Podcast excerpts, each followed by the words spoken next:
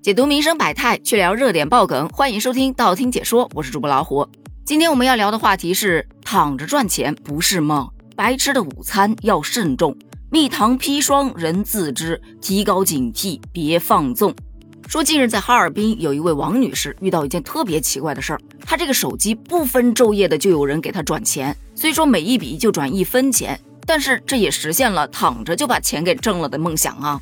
可王女士并不是这么想的。这种来历不明的转账让他担心不已，因为他本身经营着一家运输公司，手机也经常会收到收款通知。可是从八月十三号早上开始，手机就不断的收到零点零一元。本来他是觉得会不会有人付错款了呢？可这零点零一元越来越多，越来越多，再加上他因为做生意嘛，自己账户里的钱本来就很多，所以他就担心会不会有人要骗我的钱。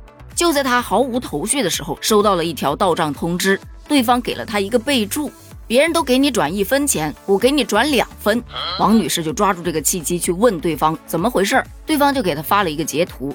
她点开之后才发现，原来是有人把她的收款二维码发到了某音平台上，称想看看转账一分钱后收款人会是什么反应。于是大家就开始纷纷效仿，给这位女士转账了。到这一刻，这女士才想起来，有一次在等红绿灯的时候，旁边有一辆车就在拍视频，她也没注意，没想到她贴在车外头的收款二维码就这样发上了短视频平台，于是才引发了后面的一系列事件。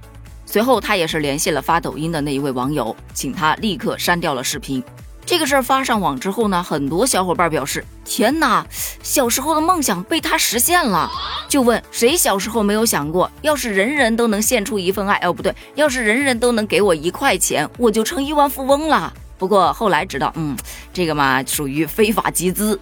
这女士也太傻了，要换了我，管他呢，有钱进那就是好事儿。苍蝇再小，它不也是肉吗？只要不往外转出就行了嘛。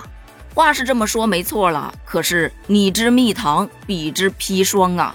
王女士的担忧也是不无道理的。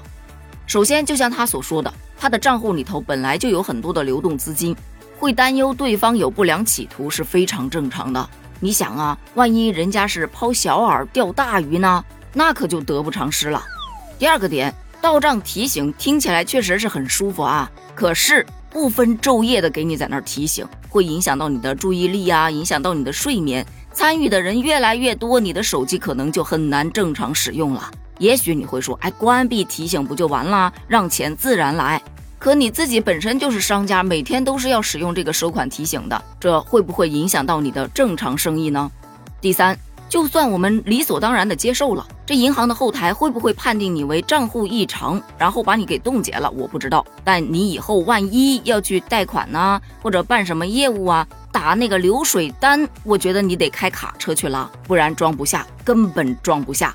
第四点，当你降低了这种防备心，以后再遇到类似的诈骗分子时，你是否还能成功躲过呢？不过我看到这个事件的第一反应是，会不会有人是在恶搞？我记得以前网络还不那么发达的时候啊，有些人整人，他就喜欢把对方的电话号码换成那个什么修下水道的，贴满大街小巷。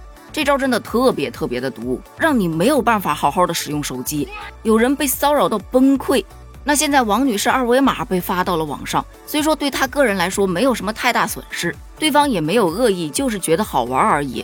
可这样的行为对王女士是带来了很大影响的。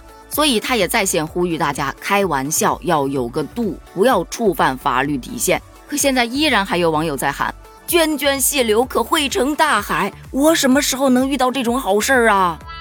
咱就不得不又把那句话拿出来说一下了：天上不会掉馅饼的，天底下也没有白吃的午餐。可别被眼前的利益所迷惑，一定要慎重、慎重再慎重。万一对方被举报，你的账户可也跑不了。再加上互联网平台那么大，你怎么就确信没有骗子会拿着你的收款信息去干一些见不得人的事儿呢？就别为那点文字肉给自己找难受了。对此，你又是怎么看的呢？如果你遇到这样的情况，你又会怎么解决呢？欢迎在评论区发表你的观点哦，咱们评论区见，拜拜。